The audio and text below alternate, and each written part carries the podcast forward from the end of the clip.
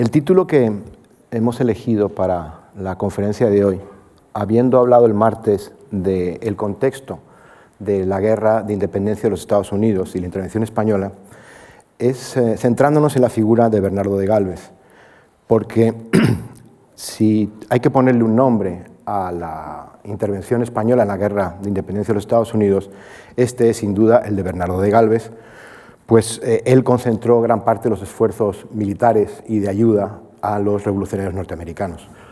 En primer lugar, me gustaría hablar de el clan de los Galvez.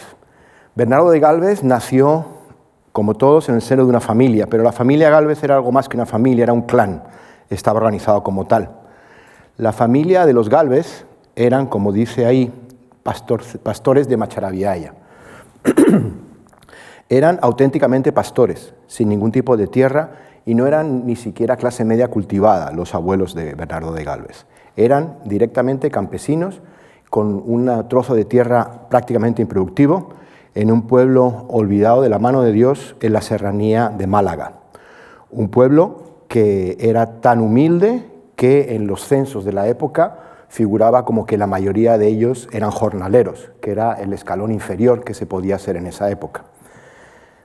Pero gracias a las políticas sociales, de reforma social, borbónicas de Carlos III fundamentalmente, pero también de sus antecesores, uno de los del clan de Macharabiaya pasó de ser, de ser pastor en Macharabiaya a ser lo que se denomina por María Victoria López Cordón relojeros de la monarquía.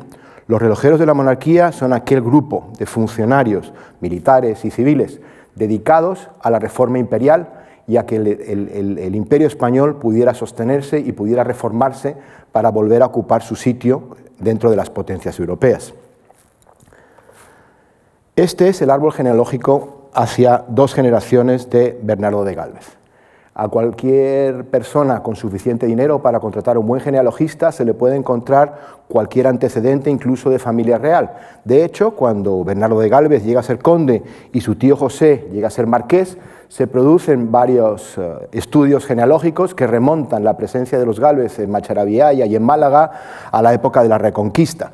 En realidad de eso no se sabe nada. Lo que eran era la familia formada por Antonio y por, Antonio y por Ana Gallardo, eran directamente eh, dos personas que se dedicaban al cultivo de la tierra. De ellos nacieron cuatro niños, Matías, José, Miguel y Antonio.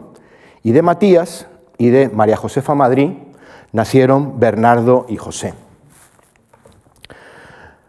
Este es el único retrato que existe más o menos fiable de Bernardo de Galvez, pues durante su vida solamente este se publicó. Se publicó en una recopilación de autos acordados publicada en México durante la época, un año justo después de su muerte como virrey en la Nueva España.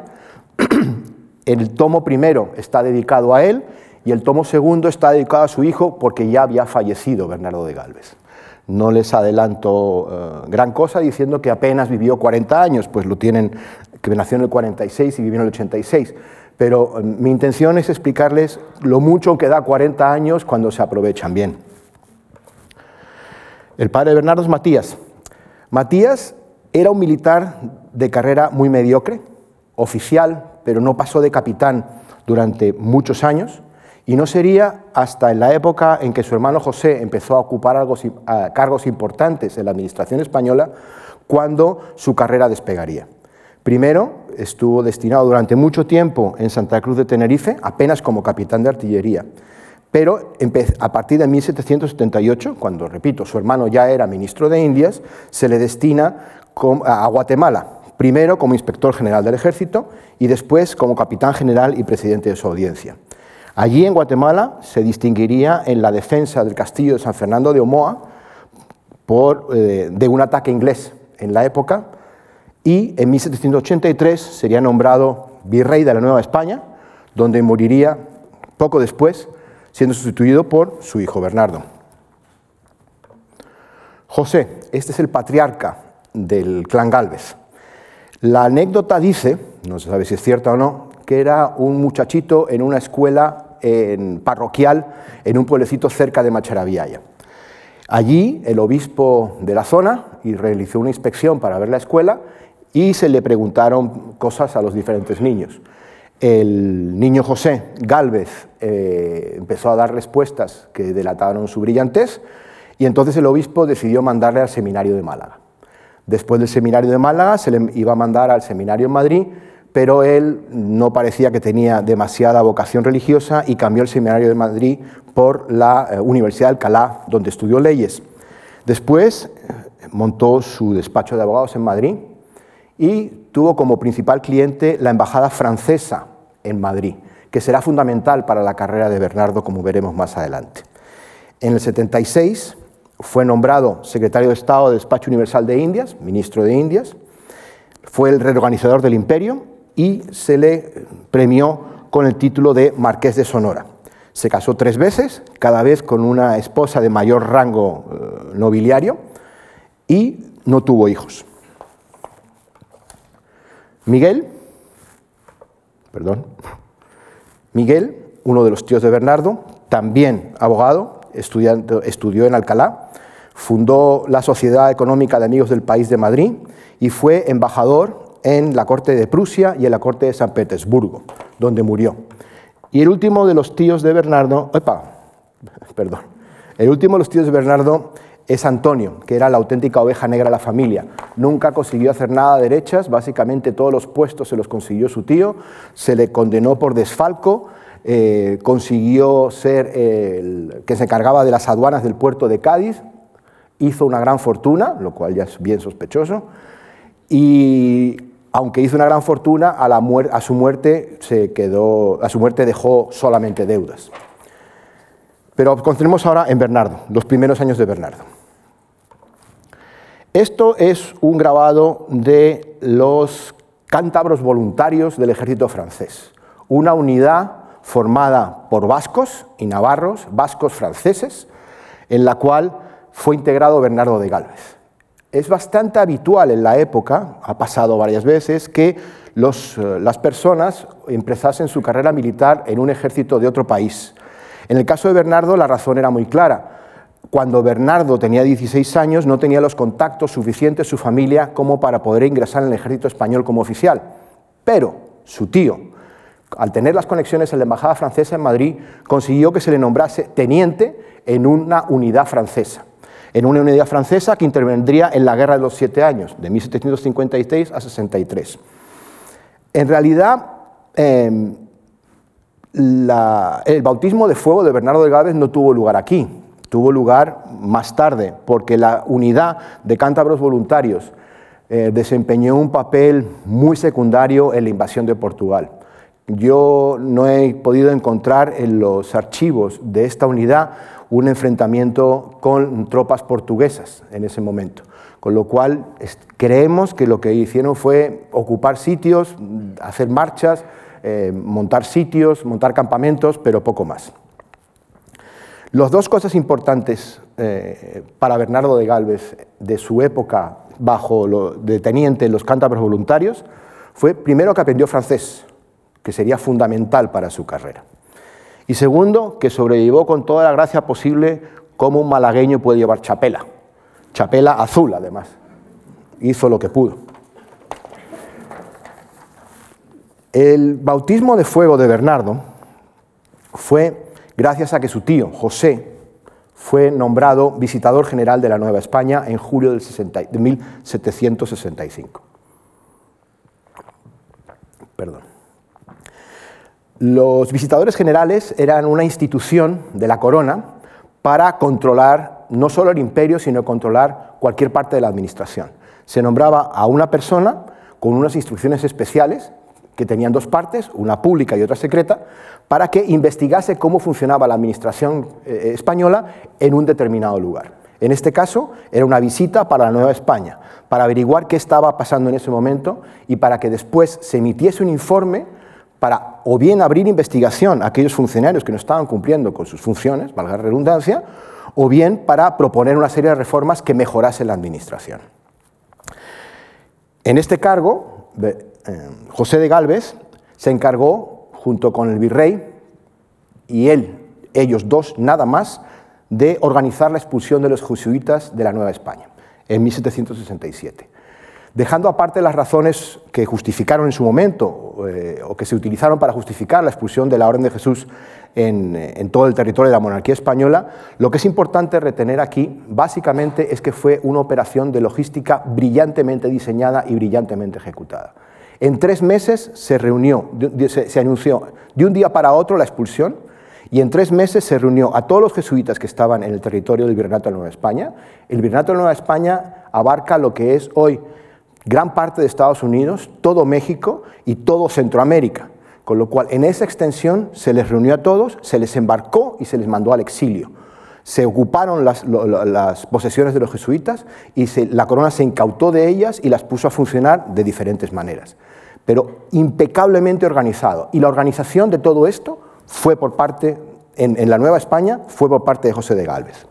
Una vez terminada la expulsión de los jesuitas, José de Galvez se da cuenta que tiene gran prestigio, es decir, el virrey habla muy bien de él, lo cual le va a servir cuando regrese a la corte, que es lo que quiere él, pero que le falta el toque de experiencia militar que era tan normal entre los servidores del imperio de la época. Los servidores del imperio de la época en su gran mayoría eran militares, volveremos a esto más adelante. Y, José de Galvez era un abogado. consideraba que le faltaba experiencia en el terreno de las armas y, eh, haciendo oídos a las quejas por parte de los pobladores del territorio norte de la Nueva España, organizó una campaña contra los indios bárbaros entre 1768 y 1769. Y para esta campaña es para la que hace venir a su sobrino, a Bernardo de Galvez, que llega al final de la campaña de su tío en América, primero para combatir la amenaza percibida de los apaches en eh, en el norte de la Nueva España.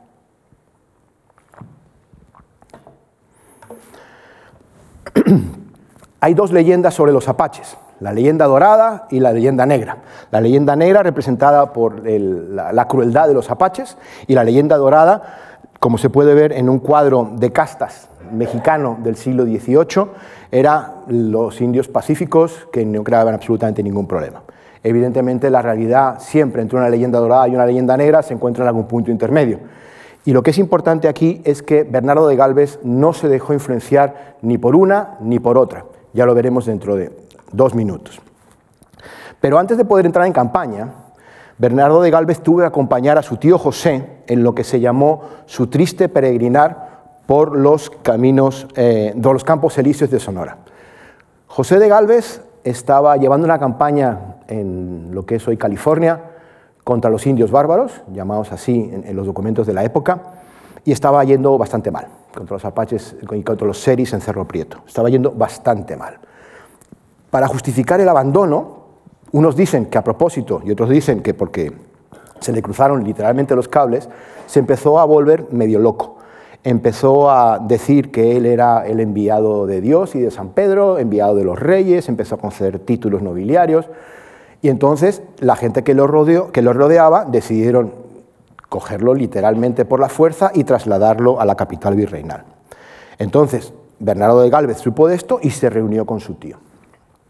Conforme iban abandonando California y se iban acercando a la Ciudad de México, la salud mental de José de Galvez fue mejorando, empezó a no ver cosas raras y cuando llegó a la capital estaba perfecto. No solo estaba perfecto, sino que recuperó todos sus poderes y aquellas personas que se enfrentaron contra él acusándolo de que estaba loco pasaron por la cárcel incluso. Bernardo acompaña a su tío a México, le, le deja ya tranquilo, eh, restaurada su salud, y regresa a su puesto para combatir a los apaches, en la zona de lo que es hoy Chihuahua.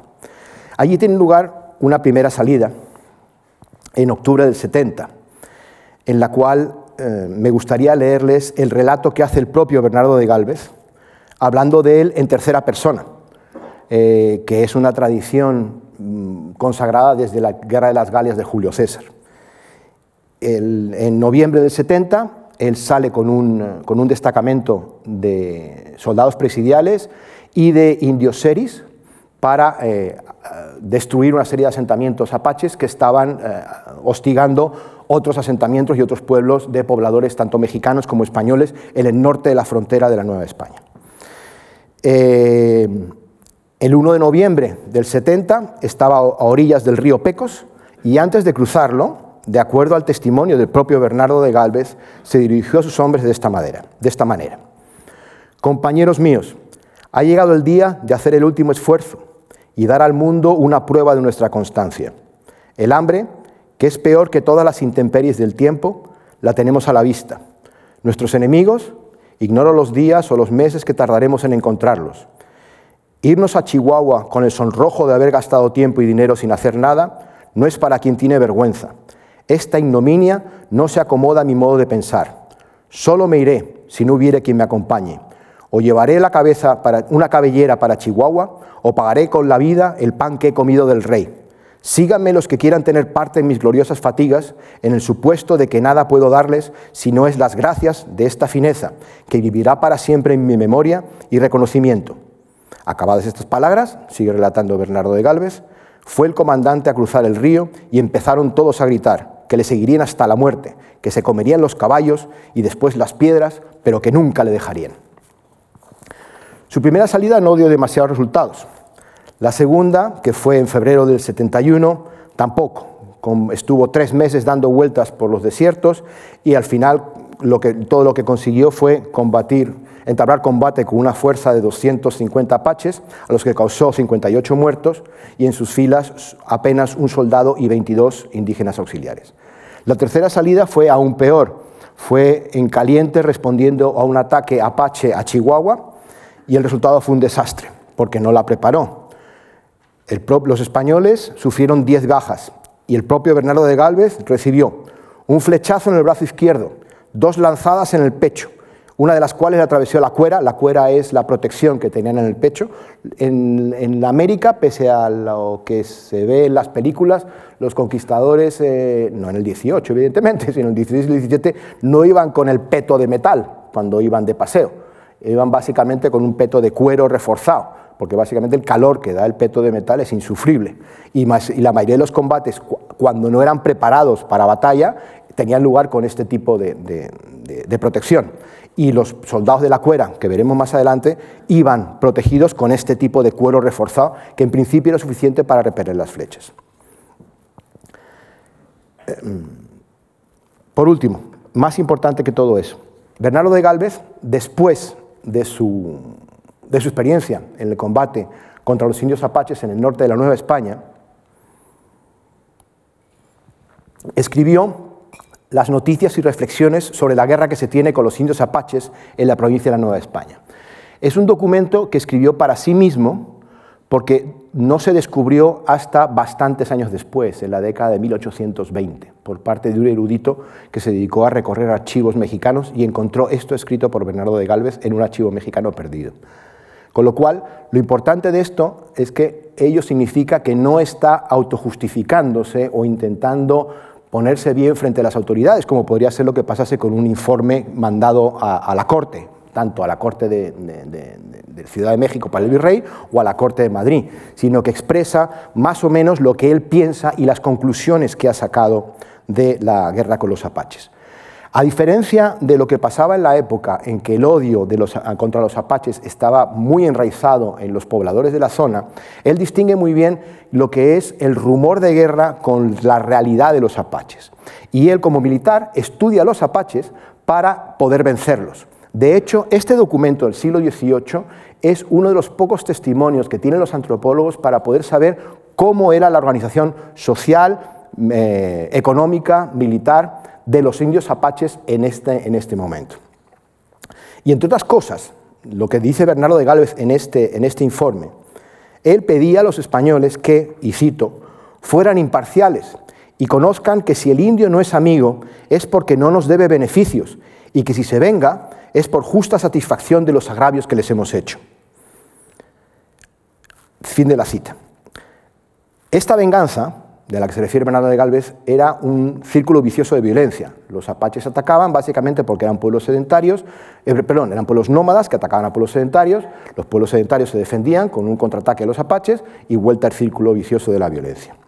Para romper este círculo vicioso de la violencia, eh, Bernardo de Galvez propone que se tomen otro tipo de medidas que las militares que se han tomado hasta ahora.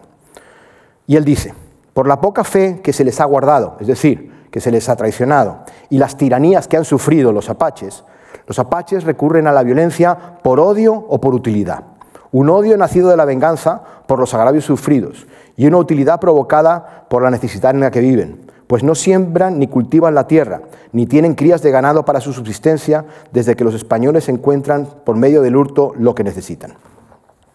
Y esto es un dragón de la cuera, las tropas eh, virreinales que patrullaban y controlaban el norte de México y el sur de Estados Unidos a finales del siglo XVIII. Bernardo de Galvez termina su destino en Nueva España, en México, y es destinado de nuevo a la península ibérica. En la península ibérica está en el Regimiento de Infantería de Sevilla unos cuantos meses, pero coincide que en ese momento este es Alejandro O'Reilly, uno de los que se llaman eh, de los irlandeses al servicio de la corona española durante el siglo XVIII, una larga tradición. Alejandro O'Reilly es el inspector general de tropas, es el jefe del ejército español y en ese momento decide que a los militares les falta formación, una formación militar moderna, es decir, una escuela para formar a los futuros la futura élite del imperio. Es una élite que no es únicamente para funciones militares. Como dice el propio O'Reilly, se crea una real escuela militar en Ávila en, enero del de 1774 para, en palabras de O'Reilly, la instrucción de oficiales de sobresaliente capacidad, buena conducta y genial disposición para el arte de la guerra. La idea, y ahora vuelvo a citar O'Reilly, es que cuando los oficiales sean gobernadores de plazas en Europa o en América, no estarán entregados y sujetos a las luces o impulsos de sus subordinados, que las más veces carecen de los conocimientos necesarios y cuando los dictámenes son varios, siempre hay poca unión y se debilita el respeto y la obediencia. Así los oficiales sabrán preparar lo necesario para su defensa, pedirán al rey solo los auxilios necesarios y estarán en todo prevenidos para los acontecimientos que pudieran surgir lo que facilitará su acierto, evitará la turbación que siempre produce la sorpresa y la ignorancia. Y termino la cita de O'Reilly. El misterio de Ávila. Así fue denominado el espíritu de cuerpo entre los alumnos de la Real, eh, de la Real Escuela Militar de Ávila, entre los cuales fue seleccionado para la primera promoción Bernardo de Galvez. Eran unos jóvenes oficiales muy ambiciosos, con ganas de reformarlo todo y de aprender las mejores técnicas de guerra moderna. Estos eran los que llamaban sus enemigos los barbilampiños. Barbilampiños porque vistían con distinción, iban muy arreglados, cuidaban sus uniformes y tenían mucho orgullo en lo que ellos leían, en lo que ellos escribían, en sus libros y en modernizarse. Lo que querían era modernizar la guerra de una manera racional, de la ilustración, aplicando los principios de la guerra moderna de Federico II de Prusia, para que fuera lo menos sangrienta posible y lo más rápida posible. Frente a ellos estaban los llamados mozos viejos, que creían que solamente el valor y el ardor en combate era suficiente para la guerra y que no era necesario nada más. Y estos mozos viejos lo que llevaban eran el uniforme desaliñado como si estuvieran en campaña permanentemente. Este choque entre viejas y nuevas mentalidades, del cual Bernardo formaba parte de los barbilampiños, hizo que los alumnos de la Real Escuela, eh, de, la Real Escuela, de la Real Escuela Militar de Ávila formasen un grupo muy cerrado, muy compacto, conscientes de su propia importancia para el futuro del imperio. Allí Bernardo haría dos amigos fundamentales para el resto de su vida. Los veremos más adelante. Francisco de Saavedra eh,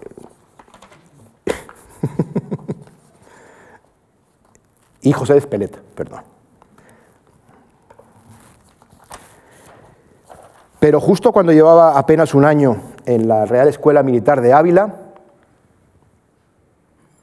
se empezaron a oír rumores de que se estaba organizando por el propio Reilly una expedición contra Argel.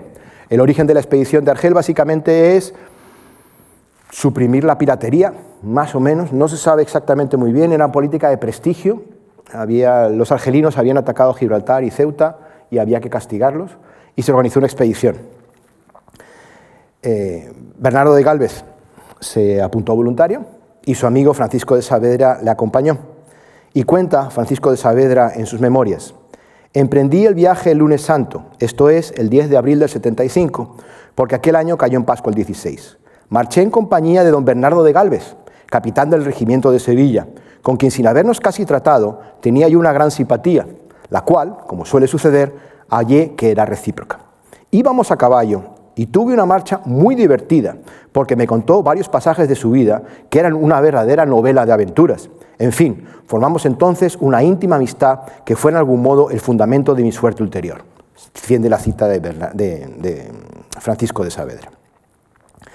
Lo importante de la, contribución, de la participación de Bernardo en el fiasco de Argel, porque al final no se llegó a nada, es que se distinguió en combate, era de los cazadores, unas tropas que no iban en línea, sino que iban adelantadas a, las tropas de línea, una especie de francotiradores más o menos, exploradores más o menos, y no se retiró mm, pese a recibir la orden hasta que el último de sus hombres fue embarcado. Recibió una herida en una pierna, de la cual se resentiría el resto de su vida. Las conclusiones de esto fue que Bernardo de Galvez, con 29 años y algo más de 13 años y medio de servicio, fue ascendido a teniente coronel su carrera iba por muy buen camino, especialmente si tiene en cuenta que en esa década, en el ejército español, el 75% de los tenientes coroneles tenían más de 50 años y Bernardo tenía apenas 29. La Luisiana. Se le nombra gobernador interino y coronel del regimiento de infantería fijo de la Luisiana. Este es el escudo de la Luisiana.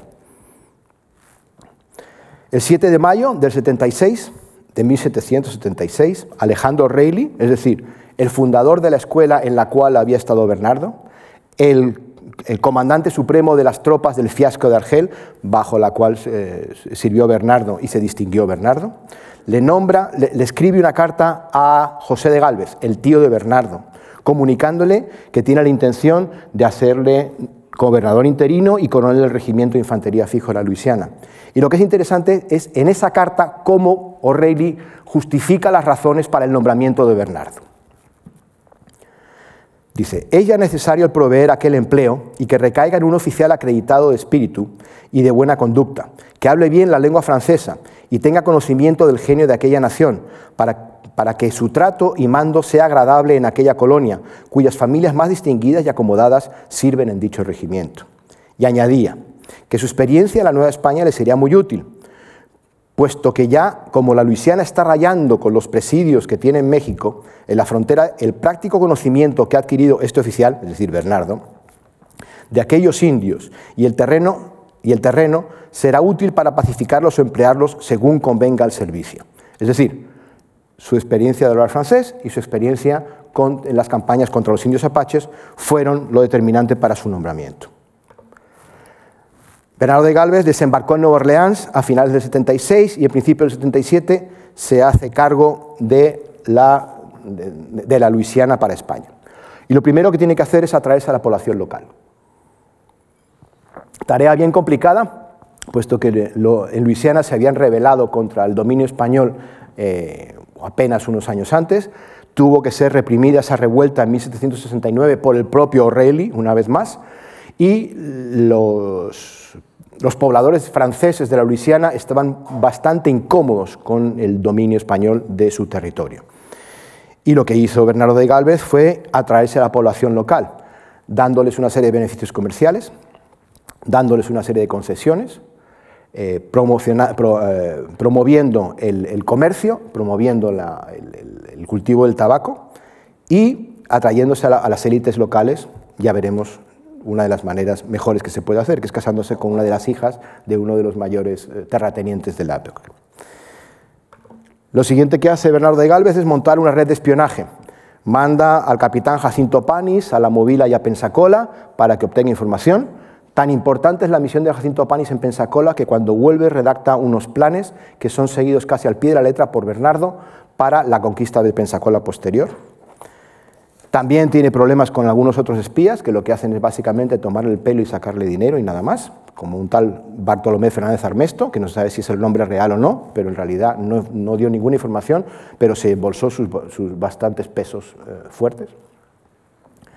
Otra cosa que hizo fue mejorar las defensas de la Luisiana, reconstruyendo defensas en Nueva Orleans, armando pequeños botes para defender el Mississippi, reformando el ejército de la Luisiana, transformando lo que era el batallón eh, de, fijo de la Luisiana eh, en un regimiento, es decir, un regimiento tiene que tener por lo menos tres batallones, por lo tanto reclutando gente en la península ibérica, básicamente en Canarias y en Málaga, no es nada sorprendente, en Málaga, es la tierra de los Galves y Canarias era la tierra donde estaba destinado en ese momento su padre. Ese es el, perdón, la bandera del Regimiento de Infantería Fijo de la Luisiana, es una bandera, la bandera coronela que es típica de, de la época, son siempre siempre, casi siempre, la cruz de Borgoña y en las esquinas de la cruz de Borgoña el, escudo de la Luisiana que hemos visto antes. La política indígena, que veremos también más adelante, básicamente lo que hace es cambiar el modelo de, eh, de relación entre los españoles y las poblaciones indígenas. Eran el, el modelo español de relación con las poblaciones indígenas era para integrarlas dentro de la, sociedad, dentro del imperio, con un sistema dualista de la República de los Indios, la República de los Españoles, pero básicamente integrado en el sistema social. El sistema de las relaciones con los indígenas francés y británico en este momento es muy distinto. Es un sistema básicamente de atraerlos comercialmente y de utilizarlos eh, eh, a los indígenas en los conflictos de los franceses contra los ingleses y los ingleses contra los franceses. Entonces, en esta situación, Bernardo de Galvez ve cómo están organizados los indígenas en la Luisiana, hace un análisis de ello y propone un cambio de modelo que la corona española tiene que adoptar específicamente para esos territorios. En octubre de 1778, él confesaba a su tío José, ministro de Indias en ese momento, lo siguiente, y cito, El conocimiento que he adquirido desde que estoy en esta colonia sobre el modo en que los ingleses y franceses tratan o han tratado a sus indios, me obliga a desear que nuestros propios establecimientos fueran tratados del mismo modo. No, sé si bajo, las presentes condiciones pudiera establecerse la manera de mantenerlos favorables a nosotros por medio de presentes. En nuestras provincias internas, los indios se, olvidarán, se olvidarían cómo hacernos la guerra, y si ciertos lujos fueran introducidos entre ellos, llegaría al punto, como sucede en esta provincia, de no poder pasar sin nosotros, pues habían aprendido las conveniencias de una vida que hasta entonces no conocían y que a partir de este momento considerarían indispensables. Hicieron la cita. Es lo que eh, Amy Bushnell ha llamado el cambio de la conquista por la espada a la conquista por el contrato. A partir de ese momento se establecen pactos con los diferentes grupos indígenas, de los cuales son solemnizados a través de un, pacto, un contrato, en el cual se escriben las condiciones de cada uno de ellos y se intercambian regalos. Y por último, lo que hace Bernardo en, la Luisiana al principio es apoyar a los revolucionarios norteamericanos. De varias maneras, suministros de armas, de pertrechos, de municiones, el apoyo, la apertura de los puertos españoles a los comerciantes norteamericanos, todos los puertos españoles en el imperio. El problema de eso es que se acostumbraron los comerciantes norteamericanos muy pronto a ese privilegio y cuando terminó la guerra era difícil quitárselo. Y por último, la política de hospitalidad, es decir, dar la bienvenida a los contendientes en la guerra entre los revolucionarios norteamericanos, entre los colonos y los británicos, pero siendo mucho más cariñosos, si quiere ser, la, palabra, con los revolucionarios norteamericanos que con los británicos. A los británicos se les permitía eh, llegar y se les despedía enseguida, mientras que a los revolucionarios norteamericanos se les permitía pernoctar, se les reparaban sus naves, se les aprovisionaba, todo a costa de la corona española. Esto es un plano de la época en el cual se ve en la costa sur de, eh, lo que es eh, Luisiana actual. En la parte que sobresale está Nueva Orleans, perdón, esta es una ampliación, sale de Nueva Orleans Bernardo de Galvez, lo primero que tiene que hacer es asegurarse la retaguardia. Él, en el objetivo de la guerra, en, tratado firmado entre Francia y España, es inconveniente recordar una vez más que España nunca fue aliada de Estados Unidos en esta guerra, era aliada única y exclusivamente de Francia. Por lo tanto, no tienen operaciones conjuntas con los norteamericanos. El miedo principal que tenía la Luisiana era un ataque a Nueva Orleans o un ataque a las posiciones más arriba en el río Mississippi. Para poder conseguir sus dos objetivos fundamentales que estaban eh, por escrito en el Tratado de Alianza con Francia, que son, para el caso de Bernardo de Galvez, son básicamente uno, la Movila, dos, Pensacola y tres, las Floridas, lo que tiene que hacer es volver para atrás, asegurarse la retaguardia para después volver a atacar.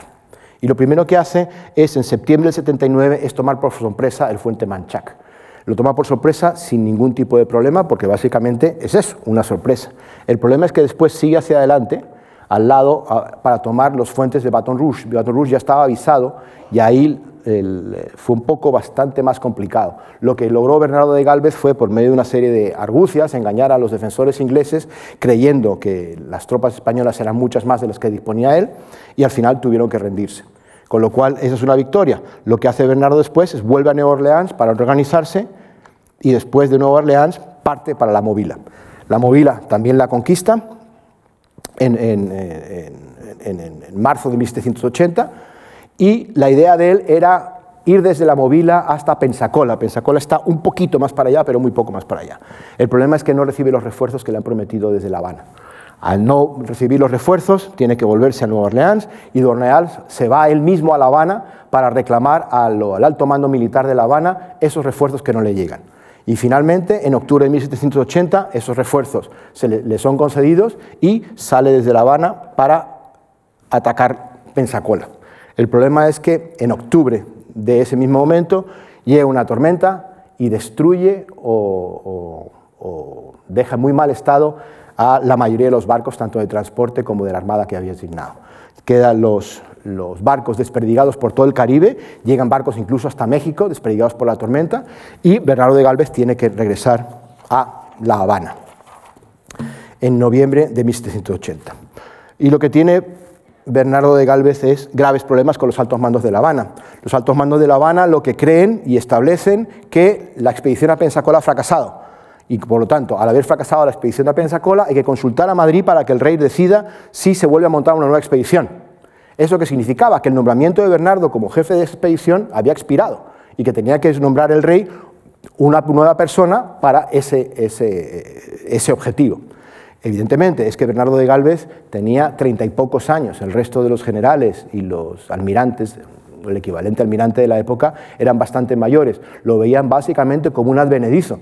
Demasiado joven, demasiado arriesgado y sin ninguna experiencia, evidentemente con el tío suyo, José, que es el ministro de Indias. Pero poco más. Lo que hizo Bernardo fue ignorarlos, decir que sí a todo, que le parecía muy bien, pero que él iba a seguir con, eh, con la expedición. Se dio cuenta que no podía y lo que hizo fue lo que llaman el plan secreto. El plan secreto es cómo Francisco de Borja Medina Rojas llama a lo que hizo ahora, comentaremos, lo que hicieron Bernardo de Galvez y Francisco de Saavedra en La Habana. Lo que hicieron es intentar convencerles durante muchos meses a los altos mandos de La Habana de vayamos a por Pensacola, que están en los objetivos de la guerra, las instrucciones que nos han dado el rey para la guerra. Pero ellos decían que no, que hacía falta mucha gente, que no se podía dejar desprotegida La Habana. Recordar que es que La Habana había sido invadida en la guerra de los siete años por los ingleses, con lo cual el temor era cierto, que podía volver a ocurrir, y eso era gravísimo, no se podía dejar desprotegida La Habana. Pero Bernardo de Gávez insistía hasta que su amigo Francisco Saavedra cuenta en sus memorias también que lo que se les ocurrió fue decir, no, no, si no vamos a Pensacola directamente, lo que vamos a hacer es, nos vamos a reforzar Nueva Orleans, que es que nos van a atacar, nos vamos a reforzar la Movila, que es que la van a atacar, están muy, muy pocas tropas, tenemos que ir a reforzar. Y si a qué se presentase la feliz circunstancia, pues a lo mejor podríamos atacar desde la Movila o desde Nueva Orleans, Pensacola, pero lo que vamos a hacer es, vamos a montar una expedición de socorro y de refuerzo para la Movila y Nueva Orleans pero cuando en febrero-marzo de 1781 sale la tropa de refuerzo para la móvil en Nueva Orleans y en el supuesto caso de que se diese la circunstancia de poder atacar Pensacola, Bernardo de Gávez da la orden y de Movila y de Nueva Orleans nada, directamente a Pensacola. El problema de eso es que Bernardo de Gávez es el jefe de la expedición, pero los barcos están bajo el mando de la Marina. El jefe de la Marina en ese momento de esos barcos es José de Calvo, que tiene instrucciones del jefe de la Marina en La Habana. Y las instrucciones del jefe de la Marina en La Habana no se parecen en nada a las instrucciones que está dando Bernardo de Galvez. La bahía de Pensacola tiene una entrada que es bien complicada, tiene unos bajos que hace que solamente eh, barcos de, determinado calado puedan entrar. El San José, el barco principal de la, armada que lleva Bernardo, intenta entrar, pero se encalla, con lo cual tienen que sacarlo y sacar. Lo que pasa es que es el barco, el buque más grande de todos, era un navío de guerra. Los demás no eran navíos, eran fragatas y más pequeños, con los cuales podían entrar, en teoría. Pero José Calvo, el jefe, del, el jefe de la Marina de la expedición, dice que no, que no entran y que no entran. Entonces lo que hace Bernardo de Galvez es, no tiene eh, capacidad o mando sobre los, sobre los barcos. Y lo que hace es utilizar un barco propio, que es un barco inglés capturado en el Mississippi, que había él armado como gobernador de Luisiana, y le llama el Galveston, se sube a él y le dice, mira cómo se puede hacer. Entra con el pabellón, eh, hizo el pabellón de almirante, que es el que le correspondía a él por ser general, lo cual es como un insulto a la Marina, entra por, la isla de Santa Rosa y entra a la bahía. Y se ve que los cañones no le pueden alcanzar. Regresa y le dice a José de Calvo, mira, estas son las balas que están tirando, tú no te atreverás a venir conmigo. Y le dice literalmente, según eh, un testimonio de la época, no de Bernardo de Galvez. Yo, hijos míos, he ido solo a sacrificarme por no exponer un solo soldado, ni a un hombre de mi ejército, y para que vea la marina que no hay tanto peligro como dice y que yo quiero y que yo, y que yo quiero sacrificar a un cuerpo tan respetable como es, pues a más de las muchas pesadumbres que me ha dado, de que me ha engañado miserablemente desde el principio, me hallo ahora con que con toda la marina viene sujeta a las órdenes de José de Calvo, subrayado en el original. Y aunque éste venía a las mías, no viene en realidad porque las instrucciones reservadas que dice que trae son contrarias a lo que yo le he mandado. Esto según un testimonio de la época. Al final, una vez entrada en la bahía, ese es un mapa hecho por la Marina, que está en el Museo Naval. Se concentra en las operaciones navales. Se ve la isla de Santa Rosa, que es lo primero que tienen que tomar y es lo primero que toman, sin oposición apenas. De la isla de Santa Rosa tienen que pasar por las Barrancas Coloradas, que es de donde disparaban una, batería eh, británica, una batería inglesa, que es la que consigue evitar Bernardo de Gávez pasando pegado a la punta y las baterías pasan el tiro por encima. Logran pasar todos, como se ve que van pasando poco a poco todos, y después, como es un mapa de la, como es un mapa de la Marina, lo que destaca es la contribución de la Marina. A Bernardo de Gálvez se lo nombra una sola vez. Se habla de la conquista de Pensacola como un hecho fortuito. Y a los eh, comandantes de los buques se los cita tres y cuatro veces a cada uno. las relaciones de Bernardo de Gálvez con la Marina no eran de las mejores.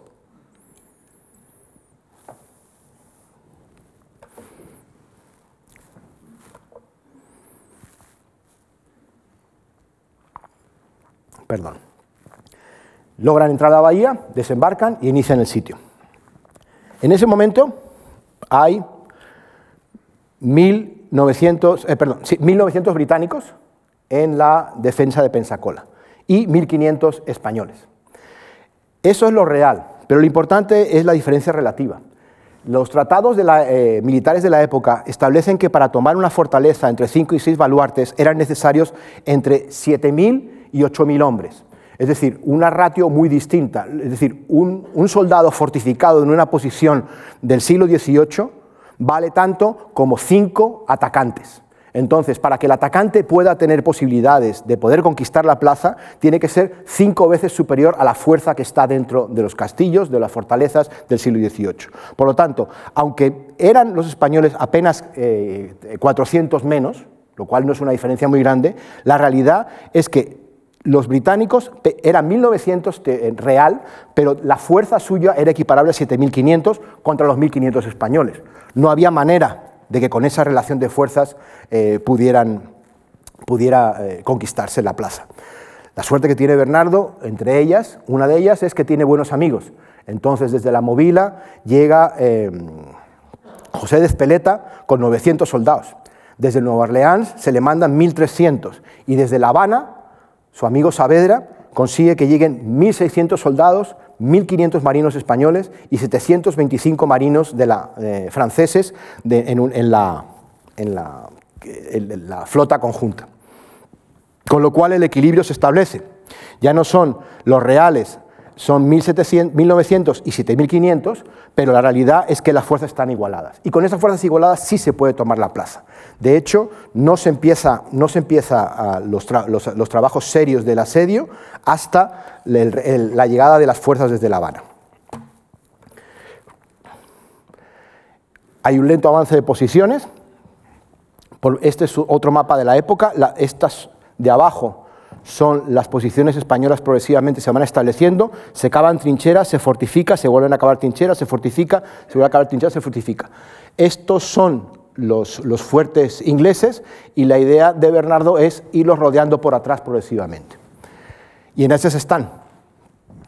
Y pasa un mes, y pasa otro, hasta que llega el 8 de mayo. El 8 de mayo, por la noche anterior, le dice Bernardo a Francisco Saavedra, esto va muy mal, yo ya no tengo más balas, estoy dando dos reales a cada soldado español de los míos que me trae una bala inglesa para yo volvérsela a mandar a los británicos. No tiene más balas. Está pensando realizar un ataque a la desesperada. Su amigo Francisco de Saavedra le logra calmar y le dice, esperemos a ver qué pasa.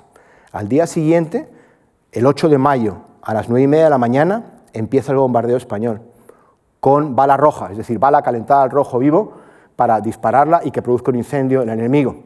Y a las nueve y media de la mañana, con tanta suerte que la bala llega al polvorín, donde tenían los británicos todas las municiones, estalla el polvorín, Bernardo de Galvez da la orden de que inmediatamente por esa brecha se ingrese y se rinde la plaza. Esta bandera del ejército. Esta bandera es la única superviviente de las tomadas por Bernardo de Galvez en sus campañas americanas y tiene una de las anécdotas mm, más divertidas del mundo, considero yo. Macharabiaya, el pueblo original de Bernardo de Galvez. Bernardo de Galvez manda la bandera a que se atesore en la iglesia de Macharabiaya, que construyen los propios Galvez. Y allí se guarda, en Macharabiaya. Los Galvez terminan y llega 1808 la invasión francesa. Y entonces el pueblo de Macharabiaya, al grito de los Galvez, coge la bandera británica, la enarbola y, los, y 100 campesinos andaluces malagueños se van a enfrentar con un batallón de franceses que están invadiendo Málaga. ¿Ustedes se imaginan la cara que ponieron los franceses viendo a 100 campesinos españoles gritando Viva Galvez con una bandera británica? Está en el Museo del Ejército. Y la lástima es que esto es como estaba antes y en, mi, modesto saber y entender la han restaurado y, como, el ex homo, un poquito demasiado. Después de Pensacola. Después de Pensacola, el objetivo de las tropas franco-españolas es atacar Jamaica. Hay que tener en cuenta que de las colonias británicas en América, las más importantes no son las 13 colonias que quedan en los actuales Estados Unidos, la más importante es Jamaica, porque era la que daba más dinero a la, corona, británica en impuestos y es la que producía todo el azúcar. Era la perla del Caribe para ellos. De hecho, si tenían que elegir entre perder las 13 colonias y perder Jamaica, lo tenían muy claro. Jamaica no se podía perder. Conscientes de esto, los franceses y los españoles deciden montar una operación conjunta franco-española para invadir Jamaica. Antes de eso, empiezan a reunir tropas en Guarico, lo que es el actual Haití. Después de eso, empiezan a reunir tropas y pasa el tiempo. Y entonces la flota francesa le pide permiso a Bernardo de Galvez para ir a apoyar a los revolucionarios norteamericanos en Yorktown, donde están asediando Yorktown. Bernardo de Galvez llega al acuerdo con ellos que eh, la flota española y las tropas españolas van a defender las posiciones francesas en el Caribe y entonces la, flota francesa parte para Yorktown, dando auxilio a los norteamericanos y haciendo posible la victoria de Yorktown. Como Bernardo de Galvez era una persona de acción, como ha quedado eh, claro hasta ahora, yo creo, se estaba aburriendo como un loco en, Haití mientras recolectaba tropas. Entonces se decide hacer la conquista de Nueva Providencia, una pequeña islita que en realidad no sirvió para nada, sino para meterles miedo a los británicos de que ojo, nuestro siguiente objetivo es Jamaica, cuidado por el que vaya, para allá vamos. Pero al final llegó el fin de la guerra. Eh, hubo una batalla naval entre una flota francesa y una flota británica cerca de las Islas de los Santos. El intercambio de fuego primero tuvo lugar el 9 de abril. Al final fue una derrota francesa completa y se tuvieron que abandonar los planes para la conquista de Jamaica. Los ascensos y honores le llegan, le empiezan a llover a Bernardo y en 1783, que es la fecha en la que se concluye la paz entre, con los británicos, el rey Carlos III le concede el título de conde. Como ven ahí, en uno de los cuarteles está el propio Bernardo de Galvez a bordo del Galveston, eh, entrando en la bahía de Pensacola. Perdón, demasiado rápido, ¿verdad? Ahí. El propio Galvez entrando en la bahía de Pensacola y aquí arriba, que no se lee muy bien porque la definición no es muy buena, está el lema de Bernardo de Galvez, yo solo, que ya lo dijo dos veces, cuando fue para México con sus tropas cruzando el río Pecos y cuando, cruzó eh, cuando entró en la bahía de Pensacola. Regresa a la península y los honores le siguen lloviendo, los ascensos. Se le nombra en enero de 84 capitán general independiente de las dos Floridas y de la provincia de Luisiana una extensión con una superficie equivalentes a lo que es hoy Francia y Alemania juntas, la Alemania de hoy, es decir, la, grande. Se le nombra después capitán general de Cuba y el 1 de junio del 84 empieza a arreglar sus asuntos para irse hacia Cuba. En Cuba está apenas tres meses porque nada más llegar allí recibe noticias de que su padre, que era el virrey de, de la Nueva España estaba o muy enfermo o había muerto y que él era el designado por su tío José para ocupar su puesto. Como ya dijimos el otro día, México, esto es una, una ilustración de cómo, de la entrada de un virrey, no es exactamente de la época de Bernardo de Gales, pero más o menos en torno a él, se puede ver lo abigarrado de la plaza que hoy se llama el Zócalo la Plaza Mayor de México. Ya hablamos el otro día que el imperio español es un imperio bastante raro en muchos sentidos. Uno de ellos es que los imperios normalmente se hacen para que la metrópoli sea la ciudad más rica, más poblada y más importante. No es concebible el imperio británico sin que Londres sea la ciudad más importante. No es concebible el imperio francés sin que París sea la ciudad más importante. Pero la ciudad más poblada y más importante del imperio español no era ninguna de la península ibérica, sino por mucho era la Ciudad de México. La Ciudad de México tenía casi un cuarto de millón de habitantes y la riqueza de la Ciudad de México por estar en medio del comercio del Atlántico y del Pacífico no tenía comparación con la riqueza de ninguna ciudad en la península ibérica. Y de este conglomerado es el que se va a hacer cargo Bernardo de Galvez. Cuando llega impone un nuevo estilo de gobierno. Las cosas van a cambiar, van a ser distintas porque él es distinto y porque tiene una experiencia distinta y unos objetivos distintos y unas ideas distintas. Primero, el afrancesamiento. Su mujer es francesa, habla castellano con acento francés y se trae a un montón de eh, gente de la Luisiana que habla francés y es una de las primeras acusaciones que le hacen. Demasiado popular, al principio recibido con mucho recelo. Un pasquín aparecido a principios de agosto de 1785, es decir, al poco de llegar, dice, yo te conocí Pepita antes que fueras melón. Maneja bien el bastón y cuida la francesita. Pero unos meses después, Bernardo ya se había metido en el bolsillo a la población local. Y en otro pasquín decía, el virrey, muy bueno, la virreina, mejor, el inspector, el diablo y su mujer, peor. El inspector era José de Espeleta, navarro, ¿eh? Bernardo malagueño, y entonces era un golpe contra el inspector Espeleta y la mujer de Espeleta, que no he encontrado retrato, pero debía ser también fina. Después, la mentalidad militar. Está acostumbrado a dar órdenes y que se cumplan. Y la administración tiene que adecuarse a eso. Y después llegó el año del hambre. Poco después de, de llegar Bernardo, según el testimonio de Alexander Humboldt de unos cuantos años después, hubo una sequía y unas heladas que mataron a más de 300.000 personas. Lo que hace Bernardo es tomar unas medidas de auxilio, pone un préstamo eh, en su propia herencia, lucha contra los acaparadores y en, un texto que a mí me parece precioso, del bando del, 12 del 11 de octubre de 1785, dice, estas gentes infelices, que aunque pobres, son los que engruesan a los ricos, dándoles con una mano lo que reciben con otra, y son los que enriquecen a los reinos con sus brazos para el trabajo, con sus personas para la guerra y con las contribuciones de su consumo. Y añadía, esta gente, los pobres campesinos que se están muriendo, eso añado yo, es la que constituye la fuerza y nervio del Estado en la labranza de los campos, en la cría de ganados, en el laborío de las minas y en el ejercicio de los oficios y las artes. Y con eso se vuelve todavía más popular.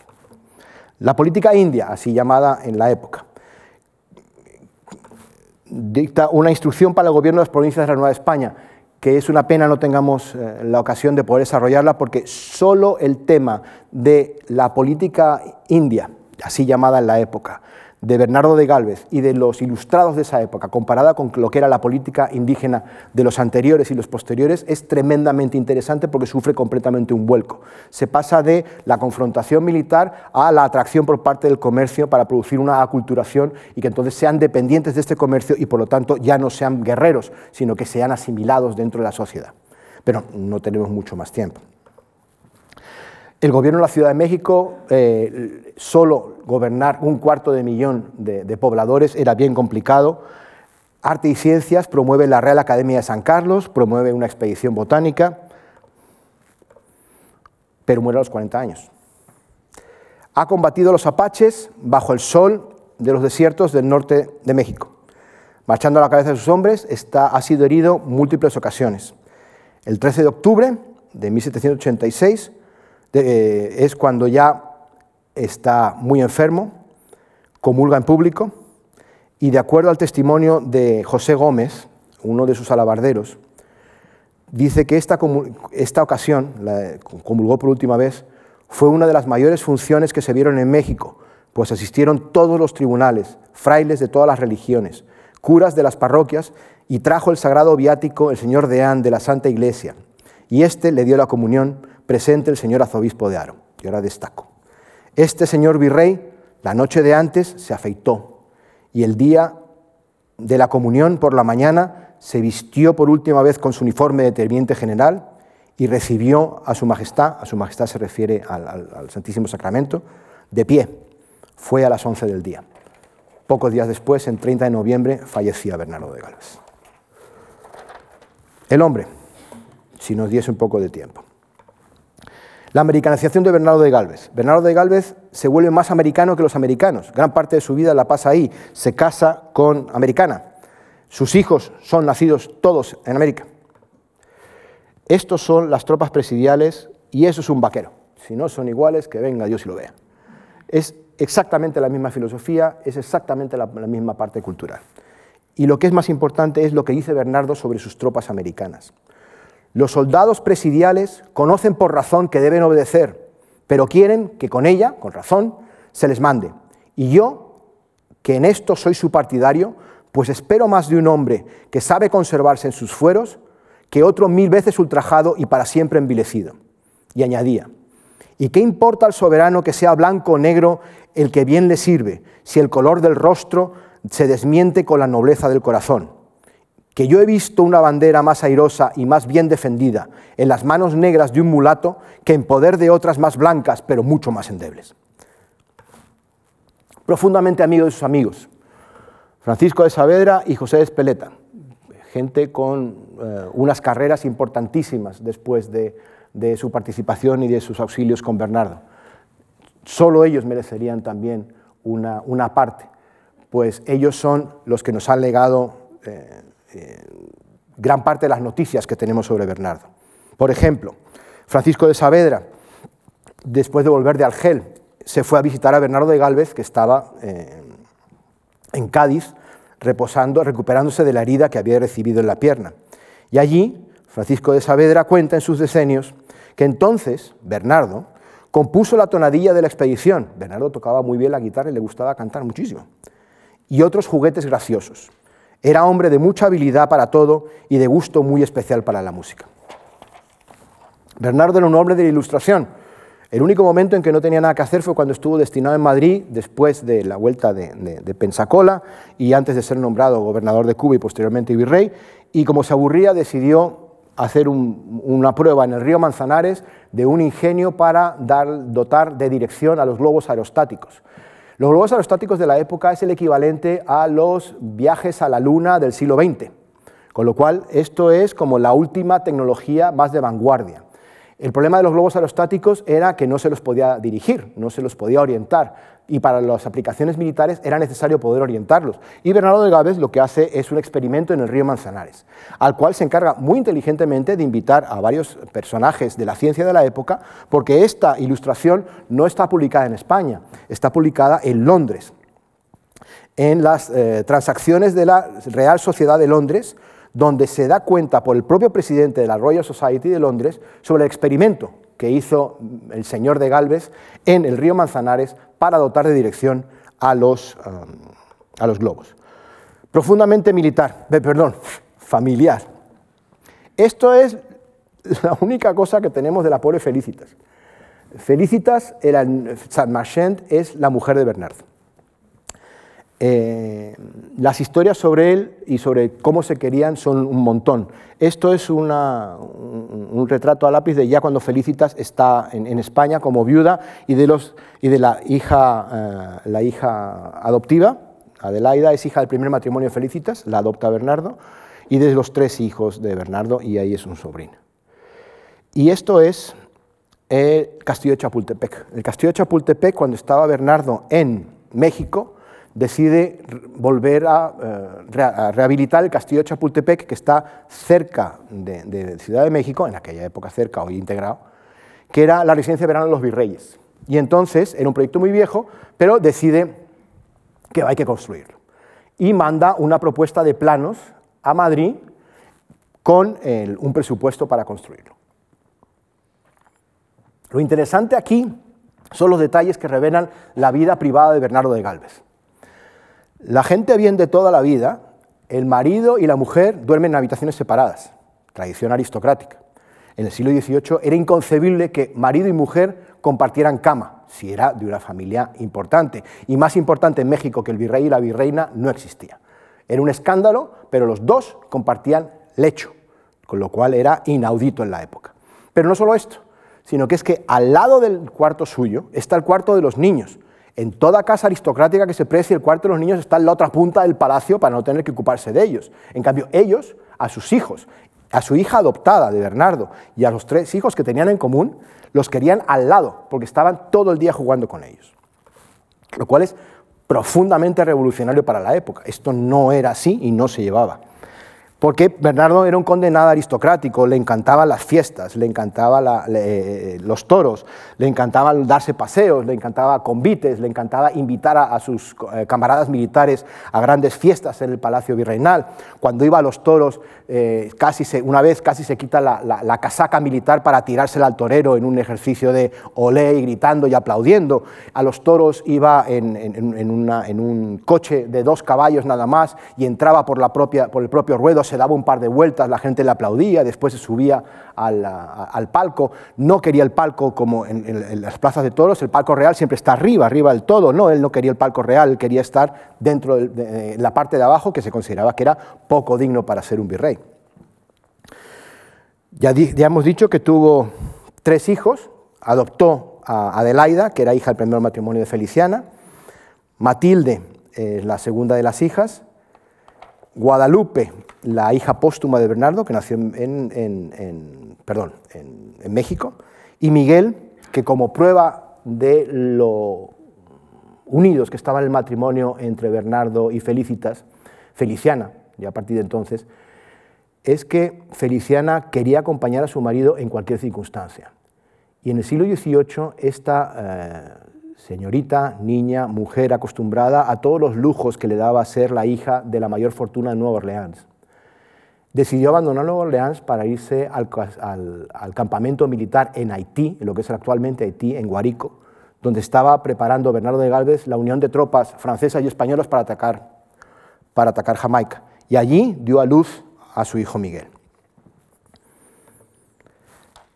Eh, hay un caso que no me, no me puedo resistir a, contarles para la eh, personalidad de Bernardo, que no sé si tenemos tiempo, espero que sí. El 2 de abril de 1786, De nuevo, utilizando el testimonio de José Gómez, que era uno de los alabarderos del virrey. Los alabarderos eran un cuerpo de élite que era el que protegía al rey, una especie de escolta de honor, formado por las, los hijos de las familias más aristocráticas. Y cuenta José Gómez que ese día, el 2 de abril, pasó el señor virrey al pueblo de Chapultepec y vio allí un muerto. Pregunté, preguntó, ¿por qué no se le había enterrado? Díjosele que porque no tenía con qué pagar los derechos del cura, a lo que él lo hizo llamar y le dijo que lo enterrase, que él los pagaría de su bolsillo. El cura le respondió que lo haría otro día porque no estaban allí los cantores. Su excelentísima, es decir, Bernardo de Galvez, el virrey, le respondió que no importaba, pues aquella tarde se había de enterrar y que él ayudaría a cantar el responso. Así que asistió al entierro y ayudó a cantar el responso y le dio a la viuda 16 pesos para los gastos. Concluye José Gómez con su diario. Esta ha sido una acción muy príncipe y de un príncipe muy cristiano. Es decir, cogió al cura, le dijo, aquí tienes el dinero. Ah, es que no se puede cantar. Yo canto. Bernardo de Galvez cogió una guitarra, le empezó a cantar, enterraron al muerto y siguió su camino. Y por último, la obsesión, el caso del entierro, que no vamos a contar, y la obsesión por el mérito. El mérito es el criterio fundamental para Bernardo desde que era teniente en, los cántabros voluntarios y usaba chapela azul hasta el momento en que se muere. No conoce otro criterio. Por último, me gustaría hablar de la caída de los Galvez. En 1787, Bernardo ha vuelto en, Bernardo ha vuelto en 1786. ¿no? Al año siguiente muere José, sin hijos. Sus otros dos tíos tampoco tienen hijos. Él es el único que se puede hacer cargo del legado de los Galvez, pero ha muerto. Y su hijo Miguel es muy joven todavía, con lo cual la muerte de José de Galvez en 1787 produce un vacío de poder. Nueva Orleans, destruida el año siguiente en un incendio brutal, que hubo que ser reconstruida desde el principio, de la, Nueva Orleans que ordenó construir Bernardo de Galvez. No quedó nada, o muy poco. Feliciana, su mujer. Los franceses pasan a ser altos sospechosos cuando la Revolución Francesa estalla en el país vecino. Carlos IV le entra miedo del contagio revolucionario y todos los franceses son sospechosos. Las tertulias que antes que tenía la condesa viuda de Galvez en su casa ahora son miradas no con recelo, sino con auténtico eh, miedo por parte de las autoridades españolas y lo que de las autoridades eh, españolas de la corte. Y lo que tenemos son muy jugosos eh, informes policiales sobre la actividad de la condesa de Galvez en su casa que no son muy explícitos pero sí dejan, dejan muy en claro que la moralina de la sociedad aristocrática española de finales del 18 no era compartida por la francesa originaria de Luisiana eh, Feliciana de Galvez. La Luisiana, que tanta sangre le había costado a Bernardo, entre 1800 y 1802 pasa de España a Francia, a Francia está unos meses y pasa a Estados Unidos, con lo cual se terminó. Su hijo, la leyenda negra, eh, Alexander Humboldt, que ya lo hemos citado antes para hablar del, gran hambre que tiene, lugar, dice que eh, cuando llegó a México circulaba la leyenda negra sobre que Bernardo de Galvez había construido Chapultepec como fortaleza para declarar independiente México y él como su virrey. Él mismo dice que es absurdo y que es una tontería y que eso es mentira, pero eso enganchó en la mentalidad de algunos eh, historiadores tempranos mexicanos para justificar un precedente de la independencia del propio México. Y es una leyenda negra que se ha ido repetido, se ha ido repitiendo. Pero eso, es decir, hacer leña del árbol caído es una cosa que es eh, muy española y muy latinoamericana también. Su hijo Miguel, su hijo Miguel murió también sin descendencia y probablemente fue soldado de José Bonaparte, lo cual le costó un expediente de rehabilitación y muchísimos problemas. En definitiva, a la muerte de José de Galvez apareció un pasquín, un panfleto anónimo en Madrid en 1787, en el cual, haciendo leña del árbol caído de los Galvez, pero me parece muy descriptivo de cómo, de cómo, cayeron, de cómo llegaron tan alto y cómo cayeron. Los Galvez se deshicieron como la sal en el agua, y como chispas de fragua, fósforos desaparecieron. Bajaron como subieron, a modo de exhalación. Dios le concede el perdón sin que olvidemos el paso, que en este mundo da cañazo a quien le da adoración. Este es el legado de Bernardo, pero en realidad el legado de Bernardo es algo más que esto. Esto es un retrato pintado poco tiempo después de la muerte de Bernardo por dos frailes. Está en el castillo de Chapultepec. Es maravilloso por la técnica que se usa, que es como si fuera casi eh, escrita más que pintada. Está primero pintado en blanco, luego pintado en negro y después acuchillado para sacar el, negro, el, blanco de abajo. Eh, ahí pone excelentísimo señor conde de Gálvez, ¿no? Pero parece ser que la cara es la de Carlos IV. Parece ser. Entonces, ¿en qué quedó el legado de Galvez? Pues hojeando el National Geographic, la revista de 1930, eh, hay un reportaje sobre eh, Nueva Orleans y eh, reportaje ilustrado con fotografías. Y eso me recordó el testimonio que, dijo, que hizo Bernardo en una carta al rey. Bernardo de Galvez escribía a, José de Galvez para que se le transmitiese al rey cuando estaba en Nueva Orleans en octubre del 79. y cito, todas las señoras de esta villa han adoptado el uso de las sayas y mantillas, dejando voluntariamente el suyo francés con el que antes se presentaban. No hay ya persona blanca que no haya abrazado con gusto esta moda española. A lo que desde Madrid le contestaba su tío, que de parte del rey le manifestase en su real nombre a esas señoras haber sido de su soberana gratitud y aprobación semejante designio de vestimenta. En 1930, las niñas elegantes de Nueva Orleans, cuando posaban en las puertas de sus casas, todavía llevaban mantillas y abanicos españoles. Muchas gracias.